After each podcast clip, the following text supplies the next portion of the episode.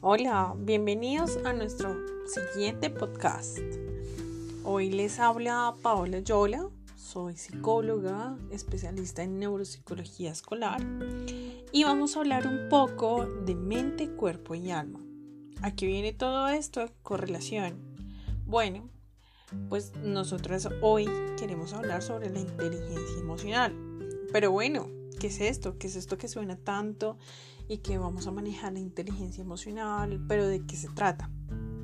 Bueno, la inteligencia emocional es la capacidad para identificar, entender y manejar las emociones correctamente. Pero la pregunta de hoy es, ¿qué hace que eso me ayude? ¿Cuál es la parte que me ayuda a tener una buena inteligencia emocional? Empecemos por nuestro cuerpo, para activar nuestra mente y seguir con nuestra alma. Una parte importante de todo este proceso es eh, el sueño. ¿Realmente nosotros eh, dedicamos tiempo al sueño? ¿Es suficiente el tiempo que le dedicamos a, esos sueños, a ese descanso eh, que solemos tener? Bueno, les explico un poco. El sueño es muy importante para esta inteligencia emocional porque nos permite generar una hormona específica que se llama la serotonina. Esta hormona se genera en las noches y es un ciclo biológico que tiene el cuerpo. Pero cuando no generamos esa hormona, nos produce ciertas eh, anomalías o ciertos eh, síntomas como el insomnio, que creo que nos ha ocurrido a todos. Pero bueno, parte de ese sueño eh, es la higiene que tenemos del sueño mismo. ¿Cómo es esta higiene? Pues aquí vienen nuestros tips. Uno de los tips es mm, apagar todas las luces que tengas alrededor, estar en una posición ya sea en tu cama o en el lugar más cómodo que tengas y apagar absolutamente todas las luces, no tener ninguna luz que eh, te distraiga.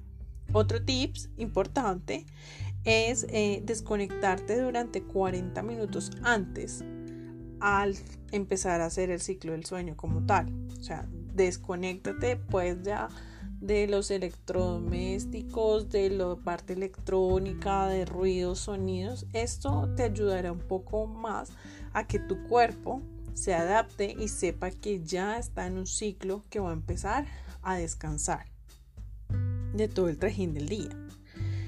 Em, vamos a jugar también con otra parte que es el tema de eh, los sentidos. Uno de los sentidos que está en este momento muy activo es eh, el olfato. Para esto utilizaremos lo que es la aromaterapia y eh, o los difusores si tienen algún difusor en casa con las esencias esto nos permite mucho más a generar ese estado como tal de tranquilidad para empezar nuestro ciclo de sueño Evita por favor la cafeína antes de acostarte porque esto generará otra reacción en el cuerpo y lo que terminamos es haciendo el efecto contrario.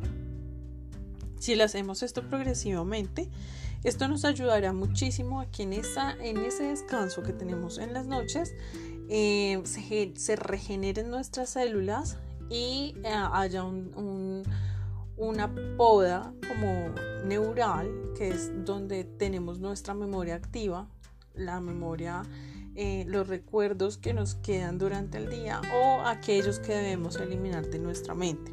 Esto que ayuda Aquí al otro día, cuando nos levantemos, nos levantemos muy activos, estemos al 100% con nuestra actitud, nuestra energía y nuestro cuerpo reaccione de una forma distinta. Nuestra mente se activa y nuestra atención se eleva. Es por eso tan importante el tema del sueño. Así que bueno, si seguimos estos tips, vamos a lograr un sueño placentero. Entonces aquí les dejamos.